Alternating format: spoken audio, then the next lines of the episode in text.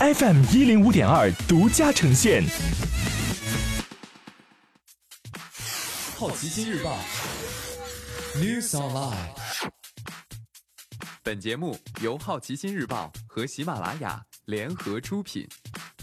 今天涉及到的关键词有：格力电器、苹果、老佛爷、谷歌、Tiffany、乐视。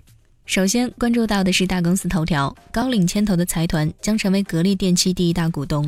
持续近半年的格力电器混改一事有了最新结果，高瓴资本牵头的财团将取代中海国资委成为格力电器第一大股东。根据格力电器的公告，其大股东格力集团经过评审委员会讨论，确定中海明骏为股权转让最终受让方。中海明骏即是高瓴资本的财团。今年四月，格力电器加入国企混改名单，国资委计划一次性卖光百分之十五的股份。具体股权转让方案在八月十二号对外公布，股权转让价格。调整为不低于四十四点一七亿元每股，对应三百九十八亿元市值。按照二十八号五十六点九元收盘价计算，对应股权价值达到五百一十三亿元，溢价率为百分之二十八。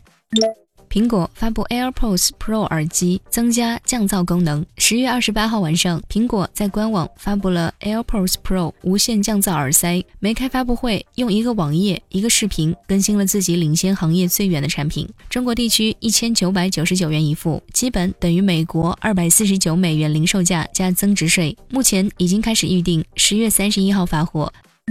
老佛爷百货计划在中国开设十家门店。法国连锁品牌商店老佛爷百货计划到二零二五年时在华开设十家门店，预计创造十亿欧元销售额。今年，老佛爷在上海开出中国的第二家门店。尽管整体经济增长放缓，但高端商品在华销售继续快速增长。老佛爷百货曾于二零一零年宣布计划在华开设十至十五家门店，但后来搁置了该计划。今天你不能错过的其他新闻有：谷歌打算收购可穿戴设备制造商 Fitbit；飞歌乳业香港 IPO 最多募资八十九亿港元；Tiffany 将拒绝路威明轩收购邀约；网易严选 CEO 刘小刚离职；乐视前三季度亏损一百零一点九亿元。以上就是今天好奇心日报 New Sunlight 的全部内容，也欢迎你把刚才的收获告诉周围的朋友。好奇心日报 App。高颜值新闻媒体，让好奇驱动你的世界。我是施展，下次见。